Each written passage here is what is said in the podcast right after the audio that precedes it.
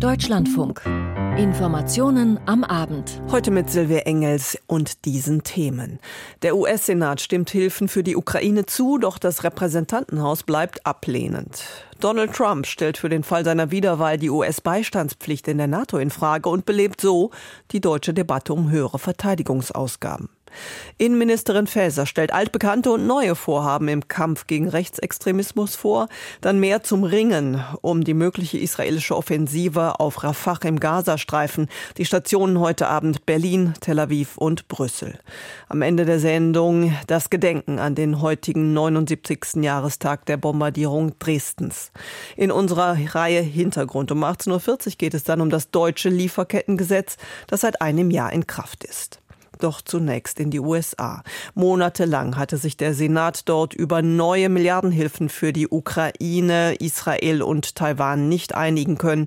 Nun hat sich die notwendige Mehrheit gefunden. Doch das schwierigste Hindernis steht noch bevor. Eine Zustimmung im Repräsentantenhaus, wo die US-Republikaner die Mehrheit haben, ein Ja dort gilt als unwahrscheinlich. Über die genommene erste Hürde im US-Senat aus Washington Claudia Sache. On this vote, the yeas are 70, the nays are 29. The bill, as amended, passes. 70 Stimmen dafür und 29 Stimmen dagegen. In den frühen Morgenstunden hat der US-Senat ein Gesetz verabschiedet, das Hilfen in Höhe von rund 95 Milliarden Dollar für die Ukraine, Israel und Taiwan vorsieht. Es war nicht nur eine lange Nacht für die Senatorinnen und Senatoren, sondern es waren viele Monate des zähen Ringens. It's been a long night, a long weekend and a long few months. But a new day is here, and our efforts have been more than worth it. Ihre Mühe sei es mehr als wert gewesen, so der demokratische Mehrheitsführer im Senat Chuck Schumer. Es ist mit Sicherheit Jahre her, wenn nicht Jahrzehnte, dass der Senat ein Gesetz verabschiedet hat, das nicht nur unsere nationale Sicherheit und die unserer Partner betrifft, sondern die Sicherheit der westlichen Demokratie. Das Hilfspaket enthält unter anderem rund 60 Milliarden Dollar an Hilfen für die Ukraine. Der Großteil davon für militärische Unterstützung. Eine kleine Gruppe von Republikanern hatte bis zuletzt gegen die Ukraine-Hilfen argumentiert. Der rechte Hardliner J.D. Vance aus Ohio forderte, dass die USA sich mehr auf ihre eigenen Probleme konzentrieren sollten. Apparently our Republican colleagues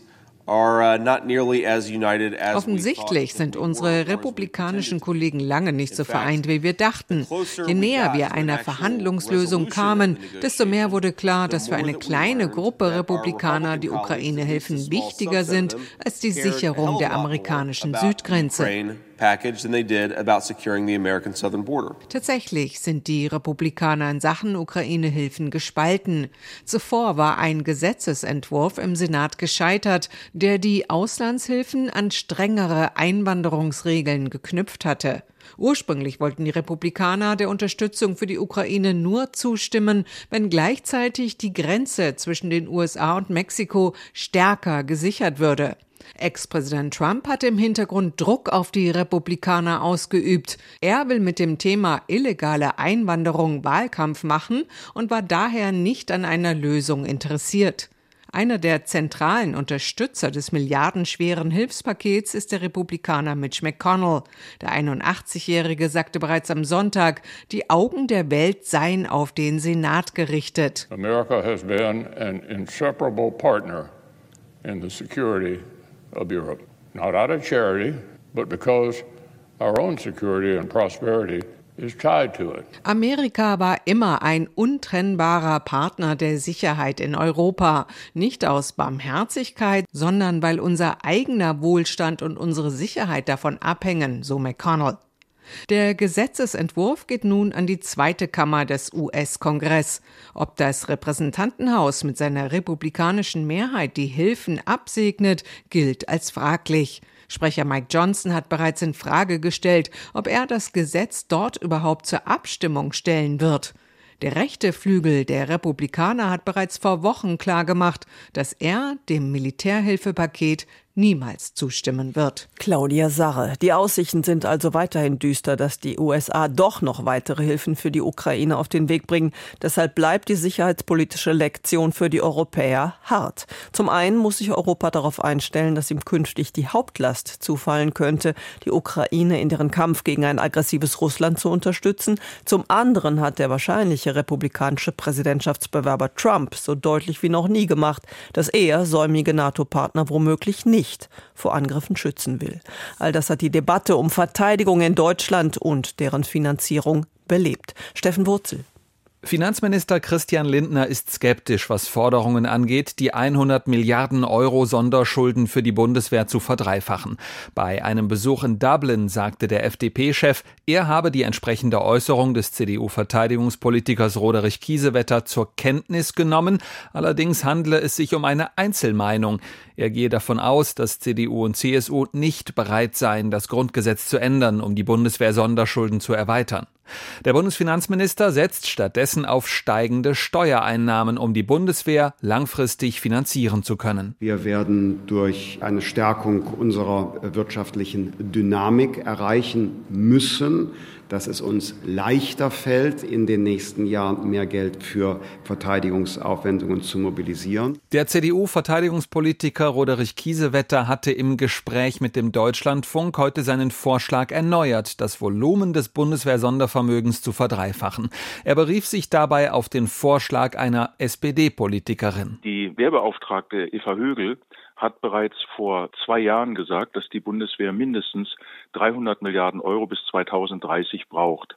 Und das ist auch die Grundsumme, die benötigt wird, um die Munitionsvorräte der Bundeswehr aufzurüsten, aber auch die moderne Ertüchtigung der Landstreitkräfte, der Luftabwehr von Marine und Luftwaffe generell zu ermöglichen. Immer deutlicher wird, dass nach Russlands Überfall auf die Ukraine aufgelegte Sondervermögen in Höhe von 100 Milliarden Euro für die Bundeswehr wird wohl nur bis ins Jahr 2027 reichen.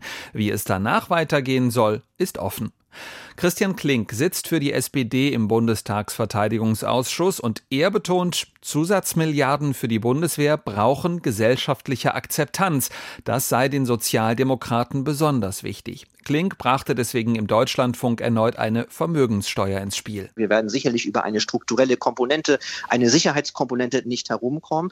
Und ich möchte hier auch nochmal den Punkt, sage ich mal, Beteiligung von Einkommen aus Vermögen und Beteiligung großer Vermögen ansprechen. Ich denke, ohne einen Solidaritätsbeitrag in dieser Richtung wird es aus meiner Sicht mit dem gesellschaftlichen Zusammenhalt nicht gehen.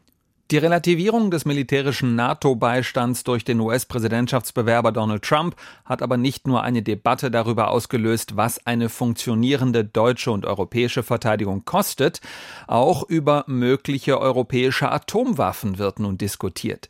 Die Spitzenkandidatin der SPD für die Europawahl, Katharina Barley, sagte dem Tagesspiegel, auf dem Weg zu einer europäischen Armee könne auch das ein Thema werden. Der linken Co-Parteichef Martin Schirdewan wies das zurück. Mehr Atombomben machten die Welt nicht sicherer. Im Gegenteil erklärte er, Katharina Barley habe wohl zu Karneval ein Kölsch zu viel getrunken. Ich glaube, wir brauchen jetzt keine Schritte in Richtung weiterer Eskalation und Aufrüstung, schon gar nicht beim nuklearen Potenzial, sagt Katrin Vogler von den Linken. Sie ist eine der Koordinatorinnen des überparteilichen Parlamentskreises Atomwaffenverbot. Wir brauchen kein weiteres Säbelrasseln, sondern wir brauchen Deeskalation und Abrüstung. Und das auch, was die Menschen von der Politik in Europa erwarten. Also eine Antwort auf explodierende Preise und Mieten oder Klimakrise, ja, aber doch nicht nukleares Säbelrasseln, weitere Eskalation und weitere Aufrüstung. Der Beitrag von Steffen Wurzel. Die vielen großen Demonstrationen gegen Rechtsextremismus in Deutschland in den letzten Wochen waren Zeichen einer lebendigen Zivilgesellschaft, die bereit ist, für Demokratie einzutreten. Sie waren aber auch Mahnung an politische Akteure, stärker gegen Rechtsextremismus vorzugehen. Bundesinnenministerin Nancy Faeser von der SPD nahm den Ball jedenfalls auf und stellte heute ihre Pläne dazu vor. Gudula Geuter hat zugehört. Rechtsextremismus entschlossen bekämpfen, so nennt Bundesinnenministerin Nancy Faeser das heute vorgestellte Maßnahmenpaket. Wir wollen diese rechtsextremistischen Netzwerke zerschlagen. Wir wollen ihnen ihre Einnahmen entziehen. Wir wollen ihnen die Waffen wegnehmen. Kurz, wir wollen alle Instrumente des Rechtsstaates nutzen, um unsere Demokratie zu schützen. So die SPD-Politikerin. 13 Punkte hat der Katalog, darunter sind konkrete, etwa der Plan, die Befugnisse des Bundesamtes für Verfassungsschutz bei der Aufklärung von Finanzierungswegen zu erweitern. Bisher darf der Inlandsgeheimdienst hier nur tätig werden, wenn eine Bestrebung besonders Vorwurf behandelt, durch Verhetzung oder Bezug zu Gewalt. Geht es nach der Innenministerin, soll in Zukunft das Gefährdungspotenzial genügen, also die Möglichkeit einer Bestrebung auf gesellschaftliche Prozesse zu wirken. Andere der vorgestellten Maßnahmen sind nicht neu oder auch nicht oder nicht direkt Fasers Zuständigkeit. Etwa wenn es darum gehen soll, das Bundesverfassungsgericht zu stärken, was mindestens vorerst beim Parlament liegt. Einen der Punkte nennt sie den ganzheitlichen Ansatz. Ich möchte rechtsextremistische Netzwerke genauso behandeln wie Gruppierungen der organisierten Kriminalität. Diejenigen, die den Staat verhöhnen, müssen es mit einem starken Staat zu tun bekommen. Das bedeutet, jeden Rechtsverstoß konsequent zu verfolgen und zu ahnden. Schon Fesers Vorgänger, der CSU-Politiker Horst Seehofer, hatte vom Rechtsextremismus als der größten Bedrohung für die Sicherheit in Deutschland gesprochen. Der Chef des Bundesverfassungsschutzes, Thomas Haldenwang, sieht neue Tendenzen und meint damit nicht nur das viel zitierte Treffen in Potsdam. Unruhigend ist eine neue Entwicklung aus dem vergangenen Jahr. Vermehrt gab es Veranstaltungen, bei denen es um eine breitere Vernetzung über das bestehende rechtsextremistische Spektrum hinausging. Neben den bekannten Akteuren aus dem parlamentarischen Bereich und der neuen Rechten konnten bei solchen Veranstaltungen unter anderem auch Funktionsträger von nicht extremistischen Parteien, Organisationen und Verbänden festgestellt werden. Holger Münch, der Chef des Bundeskriminalamtes, meint die politisch motivierte Kriminalität insgesamt und damit auch den Rechtsextremismus, wenn er sagt, Besorgniserregend ist insbesondere der Anstieg von Gewaltdelikten und von Hasskriminalität. Und für das Jahr 2023 zeichnet sich bereits ab, dass sich dieser Trend fortsetzt. In seiner Behörde sitzt auch die zentrale Meldestelle für strafbare Inhalte im Netz. Auch dabei geht es nicht nur, aber auch um rechtsextrem motivierte Inhalte. Sie soll weiter ausgebaut werden. Auch das zählt Bundesinnenministerin Faeser zu ihrem Maßnahmenpaket. Hass im Netz, das ist ein insgesamt weiter wachsendes Phänomen. Das ergab auch eine Studie, bei deren Vorstellung Bundesfamilienministerin Lisa Paus von den Grünen sagte, Hass im Netz ist leider allgegenwärtig und er nimmt auch immer weiter zu. Hass im Netz ist eine Bedrohung für die Demokratie insgesamt. Die Studie, durchgeführt unter anderem von Hate Aid und den neuen deutschen MedienmacherInnen, hat Internetnutzer ab 16 Jahren eingehend nach ihren Erfahrungen mit Hass im Netz befragt. Auch jenseits politischer Angriffe ging es dabei auch etwa um sexuelle Übergriffe oder solche wegen des Aussehens. Das Ergebnis? Fast jeder Zweite wurde schon einmal online beleidigt, ein Viertel mit körperlicher Gewalt konfrontiert. 19 Prozent derer, die sagen, sie seien schon von Hass im Netz betroffen gewesen, stufen sich als links oder eher links ein, 16 Prozent als rechts oder eher rechts. Besonders häufig sind nach eigenen Angaben Menschen mit sichtbarem Migrationshintergrund und junge Frauen von Angriffen betroffen. Mehr als die Hälfte der Befragten gibt an, sich aus Angst im Netz anders zu verhalten, etwa weniger häufig die eigene Meinung zu sagen oder sich seltener an Diskursen zu beteiligen. Gudula Geuter. Und wir bleiben in Berlin. Dort empfing heute Vormittag Außenministerin Annalena Baerbock von den Grünen ihren Amtskollegen aus den palästinensischen Autonomiegebieten Riyad al-Maliki. Es ging natürlich um den Krieg in Gaza und die verheerende humanitäre Lage dort. Frank Kapellan über diese Gespräche. Annalena Baerbock sieht sich durch Joe Biden bestärkt. Der amerikanische Präsident warnt Israels Premier Benjamin Netanyahu vor einer Großoffensive in Rafah. Sie darf nicht ohne einen glaubwürdigen Plan zur Gewährleistung der Sicherheit und Unterstützung von mehr als einer Million Menschen stattfinden, die dort Schutz suchen, erklärte Biden nach einem Treffen mit Jordaniens König Abdullah. Das betont auch die deutsche Außenministerin. Israel muss klarstellen, wo sich diese Menschen in Sicherheit bringen könnten. Hunderttausende Menschen haben in Rafah auf Anweisung Israels Schutz gesucht. Und wenn gegen die Terrororganisation in Rafah jetzt auch vorgegangen wird, dann ist es die Verantwortung der israelischen Armee, für diese Menschen sichere Korridore zu haben. Denn diese Familien können sich nicht einfach in Luft auflösen. Auch Riyad al-Maliki fordert schnelle Hilfe für die Menschen, die vor den israelischen Luftangriffen nach Rafah geflohen sind. Der Außenminister der palästinensischen Autonomiebehörde setzt darauf, dass Baerbock bei ihrer morgigen Reise nach Israel etwas erreichen kann. Ein weiteres Blutvergießen müsse verhindert werden. Maliki in der Stimme seiner Übersetzerin. Rafah ist jetzt in Gefahr. Wenn es eine Absicht seitens der israelischen Armee gibt, diese Bodenoffensive durchzuführen, dann müssen wir alle daran arbeiten, die Zivilisten zu schützen in Rafah. Baerbock will sich morgen mit ihrem israelischen Amtskollegen Katz und Präsident Herzog treffen. Sie will auf einen Waffenstillstand drängen Zudem müsse mehr Hilfe für die Palästinenser im Gazastreifen ankommen. Die grüne Ministerin spart nicht mit deutlichen Worten gegenüber der israelischen Regierung. CDU-Chef Friedrich Merz hingegen hatte sich gestern nach einer Begegnung mit Premier Netanyahu sehr verständnisvoll geäußert. Mein Eindruck ist, die Regierung tut alles, um die Zivilbevölkerung dort äh, zu schützen. Und auch die israelische Bevölkerung hat eine große Sympathie für die zivile palästinensische Bevölkerung. Aber sie sind gleichzeitig fest entschlossen, den Terrorismus der Hamas Hamas zu beenden. Wir stecken im Dilemma, meint Baerbock. Die Hamas missbrauche die Menschen auch in Rafah gezielt als Schutzschilde.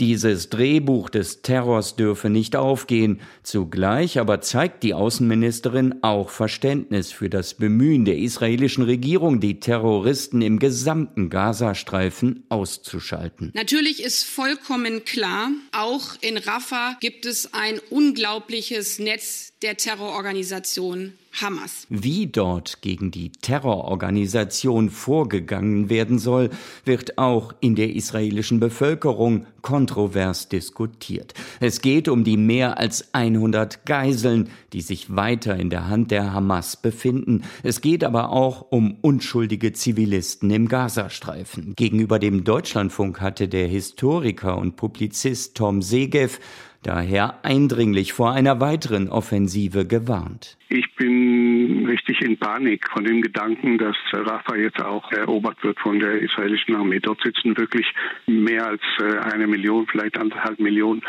Flüchtlinge. Als Mensch rufe ich wirklich für Druck von Ausland her, um das zu vermeiden, dass Israel Rafah jetzt angreift. Ob der Druck aus Deutschland, vor allem aber aus den USA, Israels Premier Netanyahu erreichen wird, das ist derzeit noch völlig offen. Aus Berlin, Frank Capellane, wir bleiben beim Thema. Der internationale Druck auf die israelische Seite wird also größer, die geplante Offensive auf Rafah zu unterlassen oder zumindest so vorzubereiten, dass Hunderttausende palästinensische Flüchtlinge, die dorthin gekommen sind, irgendwie geschützt werden.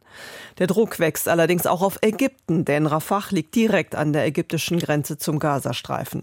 Wenn Israel die Stadt angreift, so die Sorge, könnten verzweifelte Menschen versuchen, über die geschlossene geschlossene Grenze zu fliehen.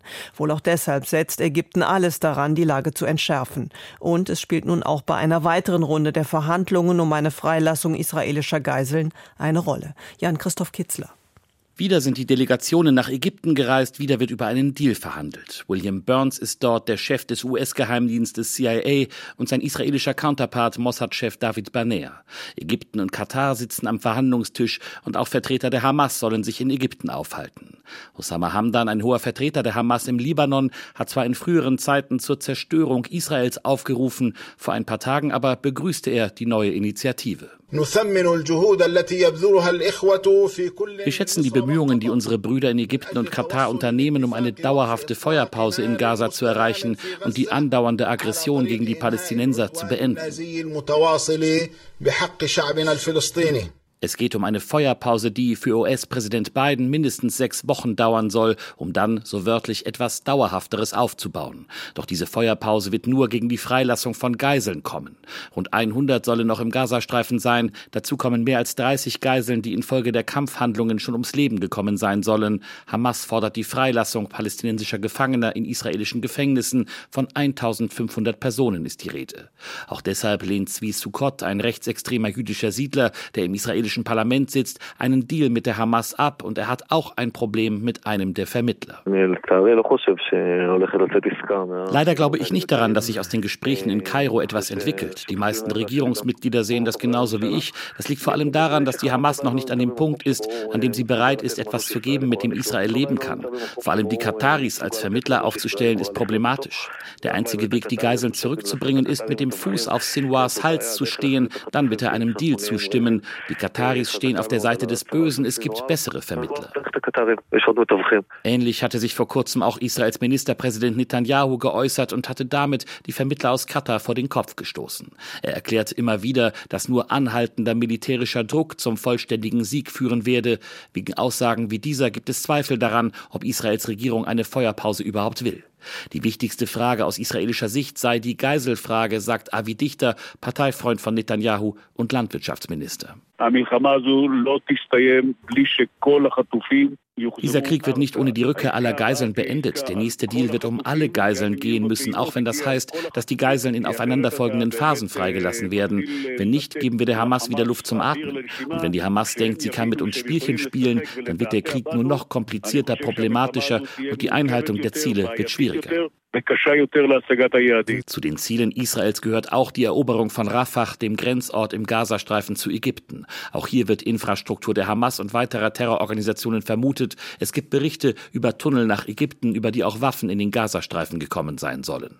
Deshalb müsse Israels Armee den Einsatz in Rafah ausweiten, so Benny Gantz, der Teil des Kriegskabinetts ist. Kein Zweifel, dass überall dort, wo sich Terror befindet, gehandelt werden muss. Auch ein breit angelegtes Vorgehen in Rafah steht nicht zur Frage. Wir führen Gespräche mit unseren Freunden in der Welt, vor allem mit Ägypten. Wir werden alles tun, was uns Handlungsfähigkeit ermöglicht. Das betrifft die Evakuierung der Bevölkerung, die Sicherung der Grenzen und die Vorbereitung für eine Bodenoffensive. Schon jetzt werden die Kämpfe am Rand von Rafah intensiver. Auch die Luftangriffe und der Beschuss von Zielen in der Stadt haben zugenommen. Mehr als 1,3 Millionen Menschen sollen sich dort aufhalten. Sie suchen Schutz vor den Kampfhandlungen und hoffen, dort leichter an Hilfsgüter zu kommen. Wie diese Menschen in Sicherheit gebracht werden können, ist noch völlig offen.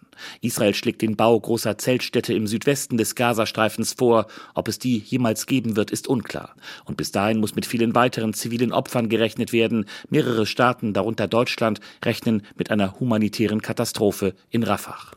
Aus Tel Aviv Jan-Christoph Kitzler. Die Sorge um die Menschen in Rafah prägt also derzeit die internationalen Reaktionen und diplomatischen Bemühungen rund um den Gaza-Krieg. Innerhalb der EU ist man sich bekanntlich nicht einig, wie man sich zu Israel wie zur palästinensischen Seite verhalten soll. Gestern verlangte zum Beispiel der EU-Außenbeauftragte Borrell indirekt, Israel keine westlichen Waffen mehr zu liefern. Eine Position, die quer zur deutschen Haltung liegt. Peter Kapern über das Ringen in Brüssel. Es kommt nicht oft vor, dass die Abgeordneten des Europaparlaments Personen, die sie zu einer Anhörung einladen, applaudieren. Heute war es so. Eingeladen war Marta Lorenzo, die Europadirektorin des UN-Hilfswerks für die Palästinenser, kurz UNRWA. We cannot abandon the people in Gaza. Wir dürfen die Menschen in Gaza nicht im Stich lassen, appellierte sie an die Abgeordneten. Aber ob das Hilfswerk den über zwei Millionen Menschen weiterhelfen kann, das ist ungewiss. Da sind die Vorwürfe der israelischen Regierung, die behauptet, zwölf der Terroristen, die am 7. Oktober Israelis ermordet und entführt haben, seien Mitarbeiter der UNRWA gewesen. 16 große Geldgeber der Organisation drehten daraufhin den Geldhahn zu, auch Deutschland. UN-Generalsekretär Guterres setzte eine Untersuchungskommission ein, eine weitere unabhängige Kommission wurde mit einer zusätzlichen Prüfung beauftragt. Die Untersuchungen kommen aber wohl nur schleppend voran. Den Grund dafür nannte gestern bereits die belgische Entwicklungshilfeministerin Caroline Genet. Israel has uh, made some allegations, but so far the reports haven't been shared not with the donor countries but apparently not with UNRWA itself either. Israel habe zwar Vorwürfe erhoben, aber keinerlei Belege dafür bisher mit den Vereinten Nationen oder den Geberländern der UNRWA geteilt. Gestern beim Treffen der EU-Entwicklungshilfeminister war Philipp Lazzarini zu Gast, der UNRWA-Chef. Er schilderte die Situation im Gazastreifen nach der israelischen Ankündigung, Rafah, die Stadt im Süden des Palästinensergebiets, in der nun sechsmal so viele Menschen leben wie vor dem Krieg, evakuieren und dann militärisch einnehmen zu wollen. There is a deep sense of panic and anxiety uh, regarding the, you know, the prospect of an unfolding military operation. Panik und Angst herrschten in Rafah angesichts der drohenden Militäraktion, so Lazzarini. Die Berichte des UNRWA-Chefs sorgten dafür, dass EU-Chefdiplomat Josep Borrell sich anschließend förmlich in Rage redete. They are going to evacuate. Where? To the moon? Ob die Israelis die Palästinenser vielleicht auf den Mond evakuieren wollten, warf Borrell in den Raum und fügte hinzu: Everybody goes to Tel Aviv. Begging, please, don't do that. Protect civilians. Don't kill so many. But Netanyahu doesn't listen anyone. Alle reisen nach Tel Aviv und betteln, bitte tut das nicht, schützt die Zivilisten, tötet nicht so viele Menschen, aber Netanyahu höre niemandem zu. Und deshalb schlug Borrell den EU-Mitgliedstaaten vor, Israel keine Waffen mehr zu liefern. Maybe they have to think about the provision of arms. Dass die EU-Staaten ihrem Chefdiplomaten geschlossen folgen, ist eher unwahrscheinlich. Obwohl gestern ein niederländisches Gericht der Regierung verboten hat, weiter Ersatzteile für F-35 Kampfflugzeuge nach Israel zu liefern, weil die israelische Regierung das Urteil des Internationalen Gerichtshofs von Mitte Januar bislang ignoriere. Gleichzeitig drängte die UNRWA-Europadirektorin die Geberländer, ihre Hilfszahlungen schnellstmöglich wieder aufzunehmen. Unless suspension decisions are reversed, UNRWA will not be able to run its operations in Gaza and across the region beyond the end of February. Ansonsten müsse die UNRWA, so Marta Lorenzo, ihre Arbeit Ende Februar einstellen. Peter Kaperne über die schwierige Haltung in Brüssel rund um den Gazakrieg. Themenwechsel. Am 13. Februar 1945 und in den Tagen darauf bombardierten US-amerikanische und britische Kampfflieger Dresden. Bis zu 25.000 Menschen kamen damals in diesen letzten Weltkriegstagen ums Leben, schätzen Historiker. Heute versammelten sich zum 79. Jahrestag in Dresden Einwohner und Politiker, um zu gedenken und um mit einer Menschenkette ein Zeichen für Frieden und Versöhnung und gegen Rechtsextremismus zu setzen. Unser Landeskorrespondent Alexander Moritz war dabei. Gemeinsames Singen für Frieden und Vergebung. Dazu haben sich schon am Nachmittag mehrere hundert Menschen und der Chor der Dresdner Philharmonie versammelt. Ich finde es eine schöne Gelegenheit zu sehen, dass andere eine ähnliche Einstellung haben. Also dass es nicht nur die Rechten gibt oder die, die gegen alles sind, sondern dass es auch noch in Anführungsstrichen normale Leute gibt, ne, die eine weltoffene Einstellung haben. Eine von zahlreichen Mahn- und Gedenkveranstaltungen, mit denen in Dresden an die Opfer der Bombardierung erinnert wird. Meine Mutter hat den 13. Februar mittendrin erlebt. Und wir sind jeden 13. Februar an die Frauenkirche gegangen. Und man darf es einfach nicht vergessen. Ich habe ja die Stadt als Jugendlicher noch relativ kaputt erlebt. Insofern ist es schon, auch in der heutigen Zeit, wo Kriege ja wieder zunehmen, ein Thema, ja, was schon nachdenklich macht, sagen wir es mal so. Am 13. Februar 1945 und in den Folgetagen zerstörten britische und amerikanische Bomber große Teile der historischen Innenstadt von Dresden. Ziel war neben Eisenbahnstrecken und Rüstungsindustrie auch die Stadt an sich. Flächenbombardements gegen die Zivilbevölkerung sollten die Moral der Bevölkerung brechen. Die Zahl der Opfer konnte nie genau ermittelt werden. Eine von der Stadt Dresden beauftragte Expertenkommission spricht von bis zu 25.000 Toten. Unverhoffte Rettung bedeutete der Angriff dagegen für die etwa 70 in Dresden noch überlebenden Juden, darunter den Romanist Viktor Klemperer. Ihre unmittelbar bevorstehende Deportation wurde durch den Angriff verhindert. Ein ambivalentes Gedenken mit vielen Facetten. Am Vormittag hatten Vertreter von Stadt- und Landespolitik Grenze für die Opfer niedergelegt. An der Frauenkirche findet am Abend ein stilles Gedenken statt. An einer Menschenkette rund um die Innenstadt von Dresden beteiligten sich am Abend tausende Menschen, darunter Ministerpräsident Kretschmer und weitere Vertreter der Landesregierung sowie Dresdens Oberbürgermeister Dirk Hilbert. Wir stehen hier, weil die Erinnerung an die Opfer der nationalsozialistischen Herrschaft und die Opfer des Krieges untrennbar mit der Geschichte unserer Stadt verbunden ist. Die Menschenkette schließt sich um die Innenstadt von Dresden, damit diese Erinnerung nicht instrumentalisiert und von alten wie neuen Nationalisten umgedeutet wird. Seit Jahren nutzen Rechtsextreme den Jahrestag, um die deutsche Kriegsschuld zu relativieren. Bereits am Sonntag waren rund 1000 Neonazis durch Dresden marschiert. Im Nieselregen stellten sich ihnen etwa 5000 Gegendemonstranten entgegen. Blockadeversuche wurden von der Polizei unterbunden. Für den Abend rufen rechtsextreme Gruppierungen erneut zu Demonstrationen auf, darunter die Freien Sachsen und die AfD. Der 13. Februar zeige, dass es im Krieg immer auf allen Seiten Täter und Opfer gibt, schreibt die AfD in einer Pressemitteilung. Vom Holocaust, dem deutschen Angriffskrieg und deutschen Kriegsverbrechen schweigt die AfD. Informationen von Alexander Moritz über das Gedenken in Dresden an die Bombardements 1945 und an das Zeichen für Frieden und Versöhnung mit einer Menschenkette. Zum Abschluss dieser Informationen am Abend. Am Mikrofon war Silvia Engels. Ihnen noch einen sehr angenehmen Abend.